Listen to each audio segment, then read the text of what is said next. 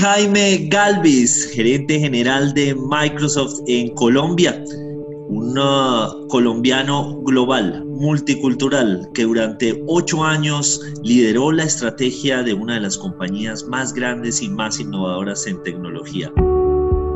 Caracol Podcast presenta Amigos TIC. Segunda temporada.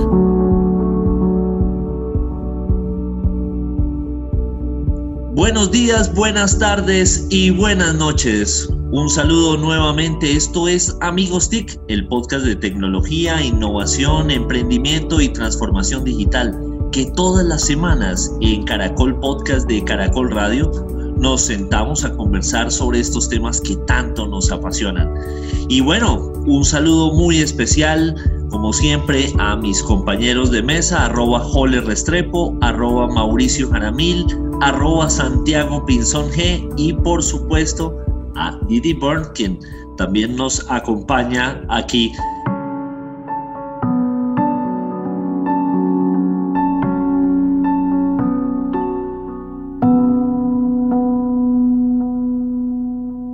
quiero pasar una ronda muy rapidita, solamente para, para saludar. Mauricio tuvo evento esta semana. ¿Cómo se llamó el evento, Mauricio? La semana pasada fue. Tecnologías al rescate, Víctor, segundo evento de Impacto TIC. Y bueno, los medios de comunicación tenemos que usar ese verbo que no me gusta mucho, pero reinventarnos y los eventos nos están funcionando muy bien.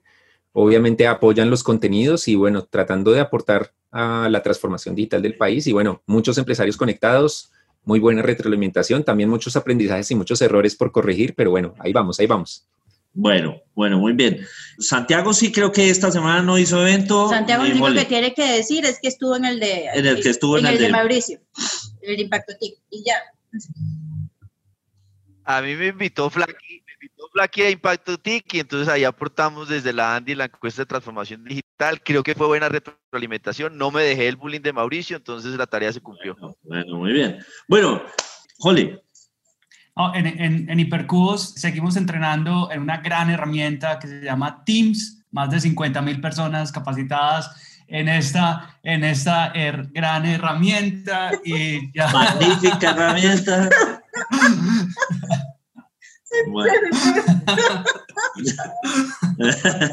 Ahí está pintado. Ahí está pintado. Qué velocidad.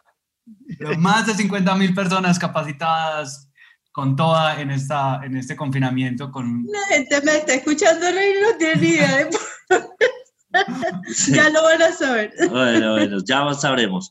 Bueno, entonces, rápidamente, porque el tiempo apremia.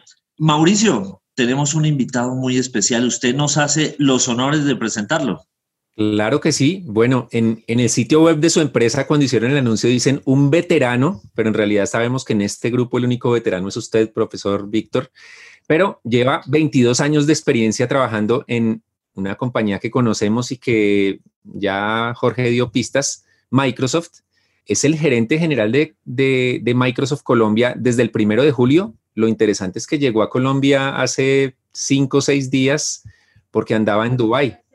Llevaba ocho años en Oriente Medio y África como director de operaciones y mercadeo para Microsoft en, en esa región. Así que, pues sin más preámbulos y dejando muchas cosas por fuera de su hoja de vida, bienvenido Jaime Galvis. Hola Mauricio, hola a todos. Es un placer estar con ustedes y es un doble placer estar en Colombia y un triple placer oír lo que Jorge acaba de decir, que es parte de esos un 1.6 millones de colombianos que está manteniendo su vida y trabajando y estudiando a través de Teams. Muy bien, pues, Jaime, bienvenido y entonces que inicie la conversación. Así es, así es. Bueno, pues Santiago, su merced que ha tenido también a, a Microsoft como un aliado muy importante de la Andy, yo le pregunto más bien cómo le ha ido con ese aliado. Pues creo que íbamos a preguntarle a Jaime, pero terminé yo entrevistado. O sea, estas cosas, ¿para que vea Jaime cómo, cómo funciona esto? No, precisamente para que siga usted con la pregunta al invitado. No, yo sí quiero empezar por decirle que es una maravilla ver a Jaime de regreso a Colombia. Eso es la prueba de esos talentos que uno necesita para liderar la economía digital. Lo digo además porque conozco que esa carrera ha logrado demostrar que ese talento es de clase mundial precisamente y ahora volver a Colombia para ayudarnos es muy importante en que este país que está avanzando en transformación digital. Entonces yo sería muy concreto, es primero cuéntenos cómo fue esa experiencia de Microsoft allá, qué ocurrió, cómo fue esa posibilidad de impulsar esos cambios en una cultura totalmente diferente y cómo eso va ahora a impactar su, su función ahora en Colombia. Y yo hago el disclaimer afiliado totalmente de Microsoft y un gran apoyo, como dice eh, Víctor, de todo lo que hacemos desde la Andy. Adelante, Jaime, muchas gracias. Gracias, Santiago. No, yo creo que compartimos, eh, las alianzas son importantes cuando se comparten valores y promover las empresas, empoderar las empresas y ayudar que la competitividad del país siga hacia adelante y siga creciendo es algo en común que tenemos y que vivimos. La, la oportunidad de ir a Oriente Medio se dio realmente por una, una decisión de, de carrera de vida, diría yo, con mi esposa, de querer crecer a nuestros hijos en un ambiente multicultural donde, donde, donde ellos pudieran aprender de todo el mundo y, estuvimos buscando opciones y en algún momento estaba ayudando a varias personas y me pidieron que ayudara a alguien y estuve ayudando a esa persona y esa persona me dijo, oiga, ¿por qué no se viene a ayudarme en un puesto nuevo que tengo para desarrollar toda la parte de, eh, de Oriente Medio? Y entonces yo dije, Oriente Medio, eso no es donde las señoras se tienen que vestir con eh, eh, taparse y llevar su vaca y no, no, se pueden ni ver y no salir. Y me dicen, no, no, no, no, es en Dubái. Entonces, historia corta, no tenía ni idea, nunca habíamos estado en Dubái, pero fuimos. Yo le dije, mire, yo voy con mi señora. Si mi señora dice que sí, yo no tengo problema.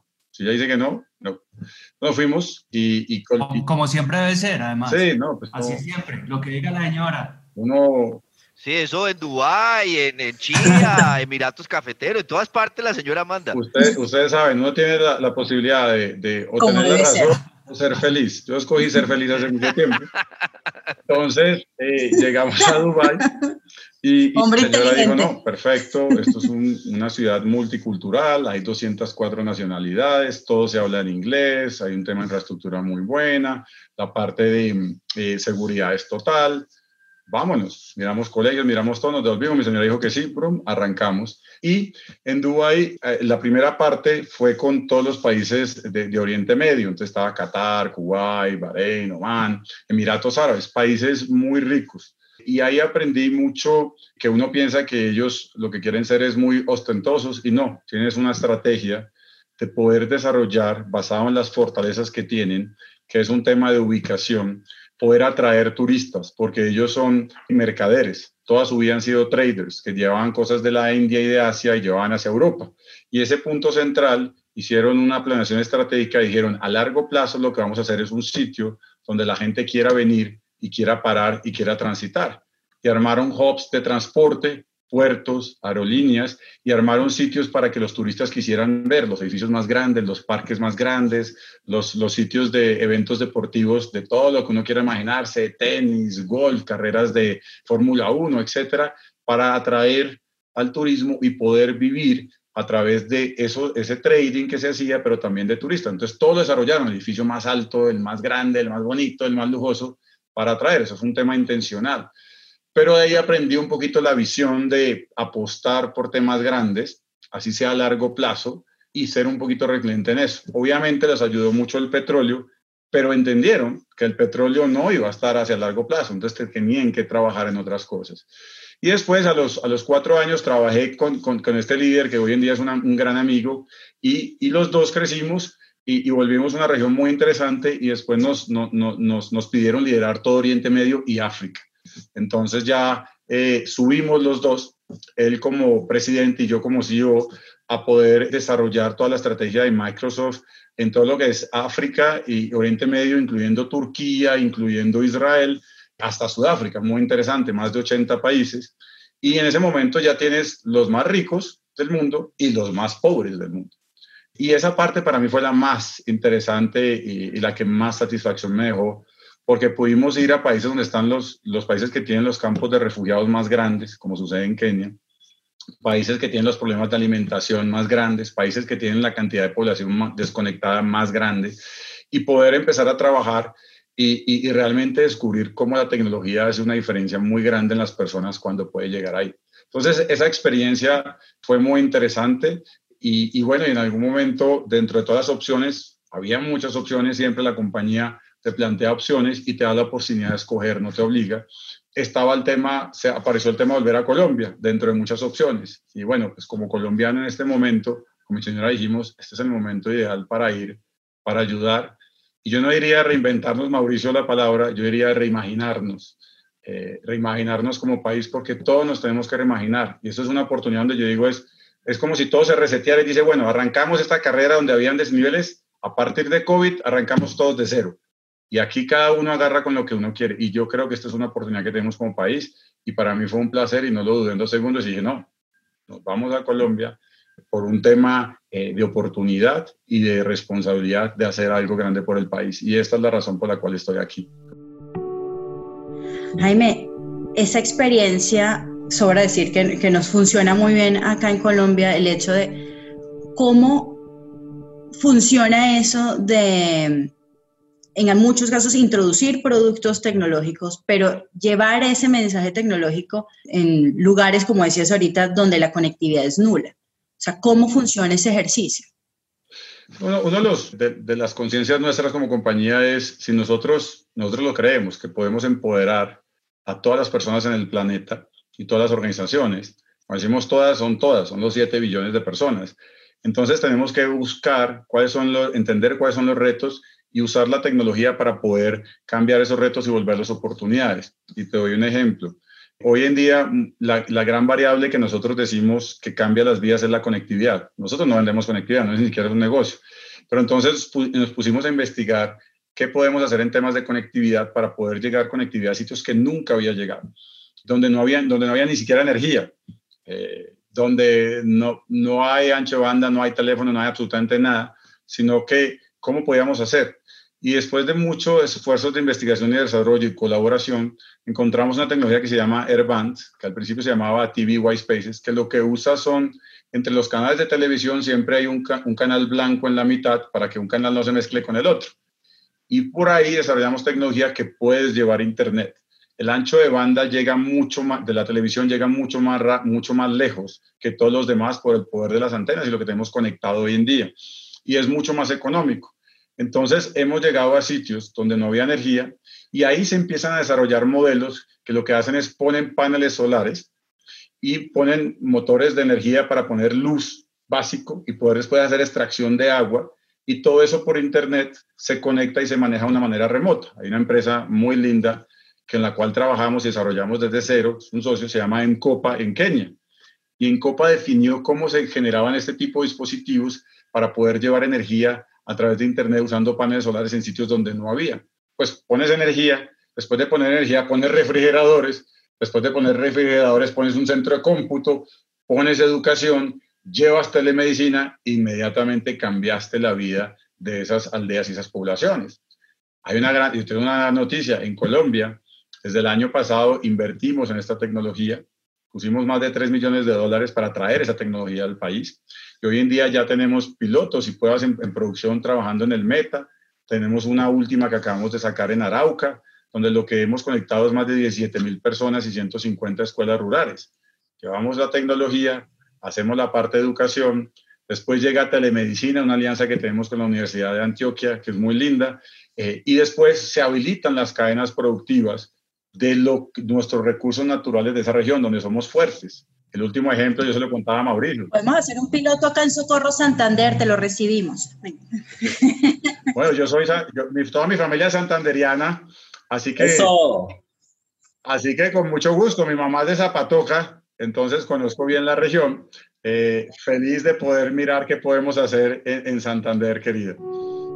Juan, en esa reimaginación, este confinamiento nos ha obligado o acelerado es reimaginarnos la, la educación, que, que tocaste varias veces en la respuesta anterior. Y creo que este confinamiento además ha hecho algo muy interesante y es que estamos trabajando y estudiando las mismas plataformas. Yo como papá trabajo en, en una plataforma buenísima que es Teams, dale con la cuña, pero, pero al final, sea Teams o cualquier otra, yo estoy trabajando en una plataforma y mis hijas están estudiando en esa, en esa misma plataforma. Es algo que nos veníamos soñando hace mucho porque sabemos que las infraestructuras de los colegios y universidades responden más a la segunda revolución industrial y el resto estamos en una cuarta revolución industrial. Entonces creo que, que ha generado cosas muy positivas este, este confinamiento en cuanto al, tema de, de, educación y por supuesto eh, muchos retos. Entonces la, la, pregunta es, vos que has trabajado mucho en el tema de educación, de entrenamiento, ¿cuáles son esos grandes retos que ves en Colombia y cuáles se han acelerado más por, por esta pandemia? Desafortunadamente, como, como todos sabemos, cuando el agua baja se ven todas las rocas. Eh, y la gente que más sufre es la gente que, que, que, menos oportunidades ha tenido, ¿no? la que es, más vulnerable. Eh, y en eso tenés razón, porque pensaba en la parte de llevar educación a alguien que no tiene internet. Eso es totalmente infasible. Entonces, el, primer gran reto es la conectividad. Hoy en día sabemos que que hay un 38% de la población en Colombia que no tiene acceso a toda la parte de ancho de banda y conectividad, y que, y que ese gran porcentaje está donde está el 20% de nuestra población, que es en las zonas rurales que, que hablábamos ahorita. Eh, de esos 20 millones de colombianos, solamente el 10 tiene acceso a Internet. Entonces, esa es la, primera desigualdad. Nosotros pensamos que la conectividad es un derecho social y lo hablamos no, no, no por el sentido de, de, ponerlo por encima de la vivienda, de la protección, de la salud o de la educación, sino porque la conectividad te habilita, como mencionábamos ahorita, salud, te habilita a veces educación y te habilita a veces incluso alimentación en, en ese sentido. Entonces, sabemos que el gobierno está trabajando y lo celebramos, y a mí me encanta el plan que ha puesto el gobierno y me encanta el plan que ha puesto el presidente de invertir en tecnología para acelerar la recuperación económica de conectar no solamente a través de Internet, sino también la parte de vías, que es muy importante, en esas vías terciarias y tecnificarlas para poder habilitar eso. Entonces, el plan está muy armado, pero tenemos que movernos muy rápido. No solamente vamos a esperar a que tengamos el satélite y que podamos empezar a usar también la parte de 5G, sino también usar este otro tipo de tecnologías que te comenté para poder garantizar eso. Ese es el punto número uno. El punto número dos es que tenemos que pensar no solamente en las personas de hoy, sino en, las personas de mañana, porque queremos hacer algo que sea sostenible. No queremos decir, oiga, nos quedamos con 5 millones 200 de personas sin trabajo. En los siguientes dos años sabemos que van a haber 6.5 millones de trabajos en tecnología. Entonces, venga, aceleramos y los, y, los juntamos, que lo estamos haciendo con LinkedIn y estamos trabajando con el SENA y haciendo eso. Pero creemos que de fondo hay que cambiar el qué y el cómo. Y cuando, yo, cuando hablamos del qué, es en qué capacitamos como lo mencionabas en nuestros hijos, sabemos que el 65% de ellos trabajarán en un trabajo que hoy no existe. No tenemos ni idea. Como digo yo, a, todos los papás que dicen, no, es que mi hijo no tiene ni idea que va a estudiar fresco, no pasa nada, porque no sabemos qué trabajo vayan a ver. Hoy en día eso ya no es un problema. Pero lo que sí sabemos es qué capacidades fundamentales te tienen que entrenar. Y hay una parte, capacidades socioemocionales, que son críticas, hay otra parte de habilidades blandas, como la parte de ser resiliente, aprender a trabajar, de ser creativo, de poder manejar adversidades, de poder trabajar en conjunto o colaborativamente con personas que nunca se va a haber visto. Pero también está la parte de lo que llamamos las tecnologías fundacionales en la parte técnica. Y ahí es muy sencillo haciendo corto plazo.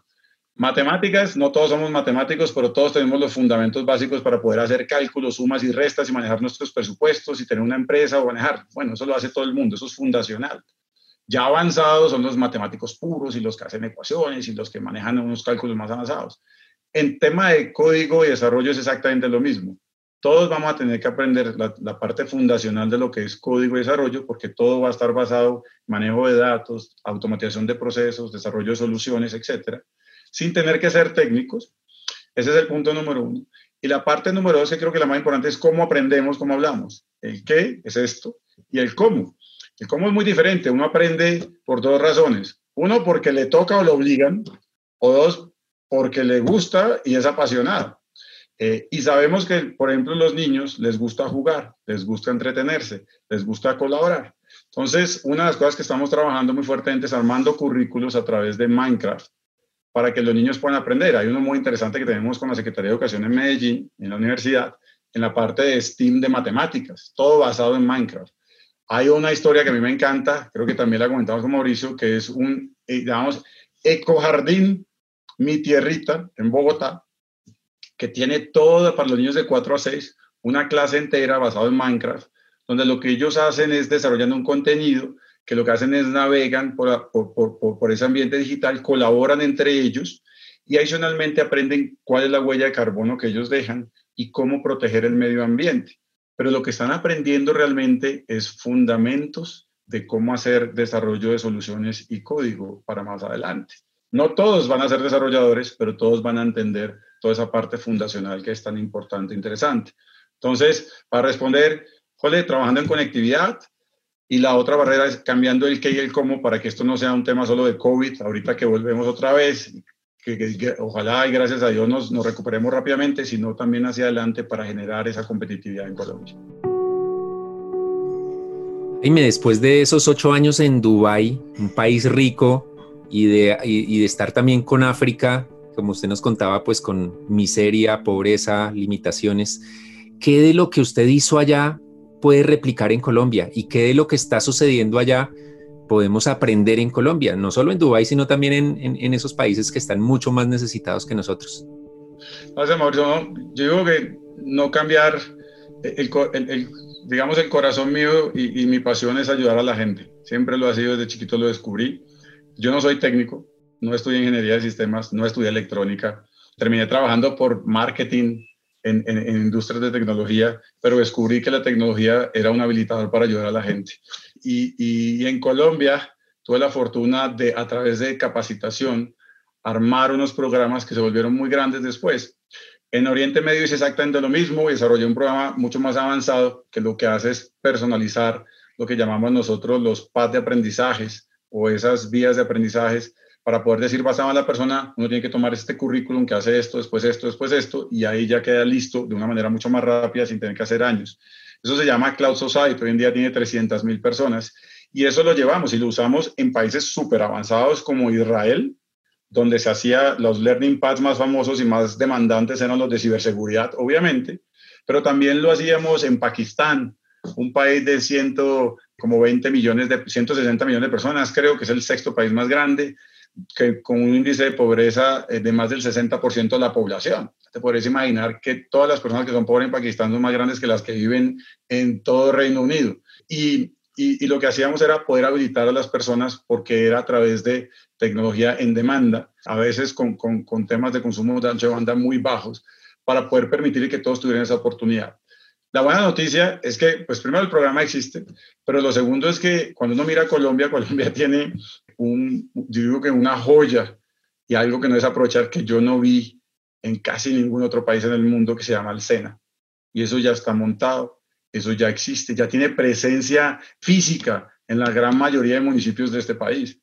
Y lo que nosotros tenemos que hacer es potenciar el SENA. Yo hablaba con el doctor Carlos Mario y decía, Carlos Mario, estamos hablando de 6, 7 millones. No, vámonos a cómo hacemos para llegar a esos 25 millones de colombianos de población activa, porque la realidad es que no es los que hoy en día están sin trabajo, es los que probablemente tienen que reentrenarse para desarrollar nuevos skills para los nuevos trabajos que van a venir, porque todo esto va a cambiar muy rápido, entonces tenemos que reentrenar a todos los colombianos. Entonces, para mí es como todo ese aprendizaje, en el cual he tenido mucha pasión de, de generar mecanismos de habilitación y de reentrenamiento constante, traerlo a Colombia usando lo que ya tiene Colombia, no reponiéndose a reinventar.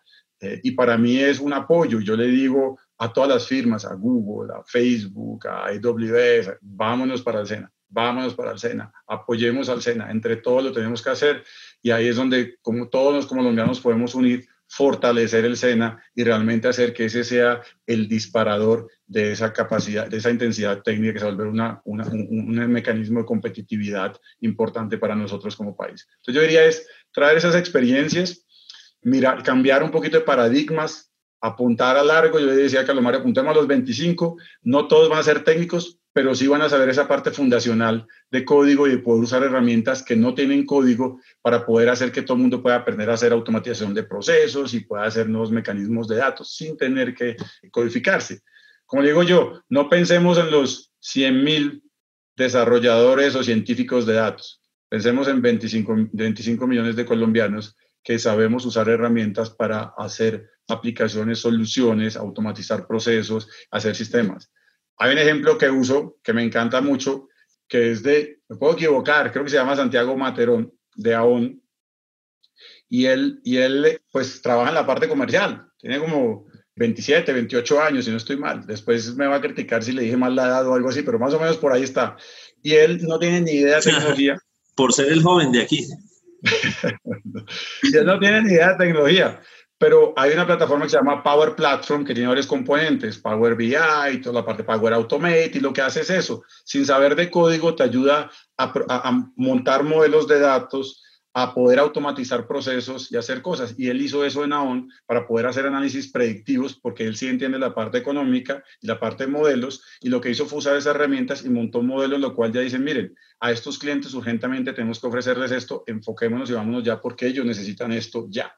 Y ese modelo se volvió el modelo de gestión de desarrollo comercial de todo AON en Colombia. Y él no tiene ni idea de desarrollar. Entonces, cuando ponemos esas herramientas para la gente que no, no es técnica, yo no soy técnico, muchos no son técnicos, podemos decir, venga, vamos a habilitar y a recapacitar y a reentrenar a esos 25. No tenemos que pensar solamente en los científicos de datos, tenemos que pensar en incrementar la intensidad técnica. Perdón que te interrumpa, Jaime, pero yo estoy totalmente de acuerdo contigo en, en, ese cambio también de mentalidad dentro del SENA y no solamente apuntarle a uno, sino apuntarle a todos. Y creo que eso es una gran invitación. Nosotros aquí hacemos nuestros paréntesis de, para hacer un poquito de presión con, con algunas instituciones y, y este es mi paréntesis con eso y es, de verdad, ojalá llegue el momento en el que el SENA sea menos, a ver, es que es muy curioso porque es una institución que es muy abierta, pero a la hora de reclutar algunos, algunos participantes tienen unas restricciones un poco antiguas, ni siquiera viejas, ni siquiera, ni siquiera desactualizadas, sino antiguas, no tan solo en, en, lo presencial, sino en lo digital. Entonces yo aquí aprovecho y meto, yo no sé si los demás están de acuerdo, como dijo Víctor, esta es una, ¿cómo es? El disclaimer. Ah, sí. Las opiniones de Denise, son, ella se hace responsable y sí, hemos tenido la experiencia justamente bonita del SENA y la no tan bonita del SENA en esa apertura a los ciudadanos, así que yo pongo acá mi, mi, mi, mi comentario sobre eso que tú estás diciendo porque creo que es allí justamente lo que le tenemos que apuntar. No, Santiago no. Aquí estoy haciendo señas, pero usted ve quién domina acá, ¿no? Entonces ahí uno pues trata de hacer lo posible. No, yo le iba a preguntar que, que pues tuvimos la oportunidad de, de oír y, y, hago también acá mercadeo, no lo van a ver, pero este libro me pareció muy bueno y lo recomiendo, el Tools and Weapons de Brad Smith. Eh, nos acompañó en el Congreso Empresarial de la ANDI y ahí era parte de lo que yo quería hacer de la pregunta. ¿Usted cómo ve esa relación entre el liderazgo del sector privado trabajando con el sector público para materializar cosas concretas en términos de un gobierno más digital? Porque uno comparte toda la línea del presidente Duque, lo que se está haciendo con Víctor Muñoz y todas estas cosas, pero ¿cómo baja uno eso a las diferentes capas? Porque uno necesita avanzar en transformación digital y que no se quede solamente en TIC, no sé qué, que está haciendo un gran esfuerzo Carlos Mario en el SENA o la transformación del DIAN, pero ¿cómo puede, y, y, y sería interesante los ejemplos, porque este libro pues es esa gran demostración de cosas que se pueden hacer por su experiencia de Brad, pero quería oír su opinión.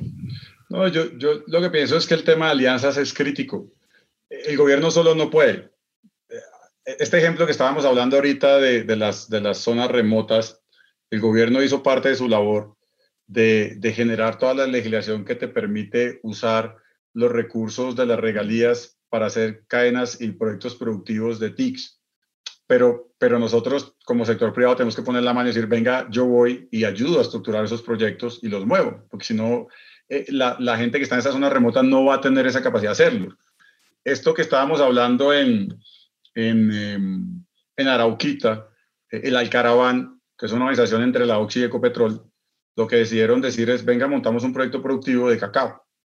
¿Por qué cacao? Porque el cacao más rico del mundo está en Arauca. Yo no lo sabía, por cierto. Dentro de los miles de recursos naturales que tenemos y potencial, uno de ellos es el cacao. Y es el más rico del mundo en Arauca. Entonces le dijeron, venga, pero ¿cómo ayudamos? Eh, no, ya, ya hicimos la parte de conexión, pero ¿cómo ayudamos? No, pidámosle al sector privado, Chocolate es el triunfo, que venga y les diga qué tienen que hacer, les enseñe y se arma esa marca Chocolate Arauca, donde el chocolate del triunfo dice, usted me mandan todo ya procesado, yo se lo empaqueto, se los hago y ustedes le ayudan a esa parte eh, de, de gestión, de desarrollo. Entonces ahí es donde uno dice, si generamos unión, organizaciones independientes, sector privado, gobierno, entre todos hacemos que esto se vaya moviendo. Y, y, y, como colombianos, yo digo, a veces siento que todavía tenemos ese, ese, ese, esa, esa, e, esa cultura de ser muy competitivos entre nosotros mismos. Entonces somos buenísimos diciendo, no, es que usted digo yo, yo le gano, es como, eh, o gané y perdió el otro. No, en el nuevo mundo la competitividad se mide a nivel de país, ya no se mide a nivel de industria, se mide a nivel de país. Si nosotros somos muy fuertes entre nosotros y nos unimos, aceptamos nuestras diferencias y está bien, pero al final del día tenemos un sentido común, vamos a poder fortalecernos como país. Este tema de unión y de estrategias, piensen en el mundo en día digital, tú no puedes desarrollar capacidades, ya no se acaban los imperios, tú tienes que hacer alianzas para poder moverte rápidamente. ¿Estamos? Si como país no estamos unidos, durísimo. Entonces, esa parte de cambio mental de decir, venga, construyamos sobre lo que tengamos y unámonos y apoyemos sobre eso, antes de esperar decir, no, gobierno, saque todo esto perfecto. No, venga, ya está ahí y venga, nos unimos y venga, trabajamos. Entonces yo creo que en eso decir uno, venga, sobre lo que estamos, juntémonos, unámonos y vamos para adelante y vamos aprendiendo. Nada va a ser perfecto, vamos a cometer errores, yo me voy a equivocar, tú vas a decir, Jaime, te equivocaste, te digo, listo, perfecto, venga, ¿cómo lo hacemos mejor? Y nos juntamos y lo hacemos mejor y vamos para adelante. Es lo que permite moverse rápidamente y es lo que permite mantenerse siendo competitivo aquí en adelante. Entonces yo lo que quería es que aprovechemos lo que tenemos, el gobierno está haciendo un gran esfuerzo, lo tenemos que aprovechar, lo tenemos que juntarnos y poner una parte. El mensaje para los, para los empresarios es que la variable competitiva más grande ya no es qué tan fuerte eres o qué tan reconocida es tu marca, es qué tanta confianza generas tú. Y eso se va a nivel de país. Piensen hoy en día, todos los negocios se van a tecnificar, ¿verdad? Todo eso lo sabemos, yo no tengo que hablar de esto. ¿Quién de ustedes se va a montar en un carro autónomo en lo cual ustedes no confíen que la empresa del carro tiene toda esta parte de manejo de datos sincronizado con los datos que tiene el gobierno del sistema de transporte y que cuando uno se para, no todos se van a estrellar y esto se va para abajo? ¿O quién de ustedes no va a confiar en un banco que con sus datos no va a manejar la data de una manera ética, segura y confiable y no va a terminar distribuida? Esa parte de confianza en este nuevo mundo tecnificado es extremadamente importante. Todas las empresas van a volver una empresa de software. Entonces, en ese libro que menciona Santiago, esos fundamentos dicen, no, eso es para la gente de tecnología. Mentiras, eso ya es para todas las empresas en el mundo, porque todas las empresas. Entonces, el que no maneje toda esa parte de cómo manejo los datos de una manera ética, de una manera confiable, de una manera abierta, de una manera transparente, que genere confianza, va a tener un problema competitivo aquí en adelante. Entonces, esa parte se vuelve extremadamente importante y por eso es que uno hoy en día como empresario decir, mire, ¿cómo yo genero confianza? Uno, soy transparente. Dos, tengo un, fin con un bien común en donde apoyo la sociedad, donde, donde genero valor, que es de una manera sostenible más que un tema de, de, de, de bien capital. Eh, y ese cambio se va, se va acelerando y se va dando, pero requerimos que para que esas alianzas sucedan, yo pueda generar confianza entre otros yo pueda confiar en nosotros y nos juntemos todos. Entonces, esa parte de confiar entre nosotros como colombianos se va a volver extremadamente importante para poder volvernos competitivos. Y qué pena que me salga el tema de tecnología, pero creo que es la parte más importante de aquí en adelante. No, muy bien, muy bien. Hay que hacer todos esos mensajes. Adelante, la experiencia de Víctor, por favor. No, la experiencia es justamente para poner el reloj. fue Jaime Galvis, gerente general de Microsoft en Colombia, un uh, colombiano global, multicultural, que durante ocho años lideró la estrategia de una de las compañías más grandes y más innovadoras en tecnología. Esto es Amigos TIC en Caracol Radio. Encuéntranos en Instagram como arroba Caracol Podcast. Envíanos tus mensajes y comentarios.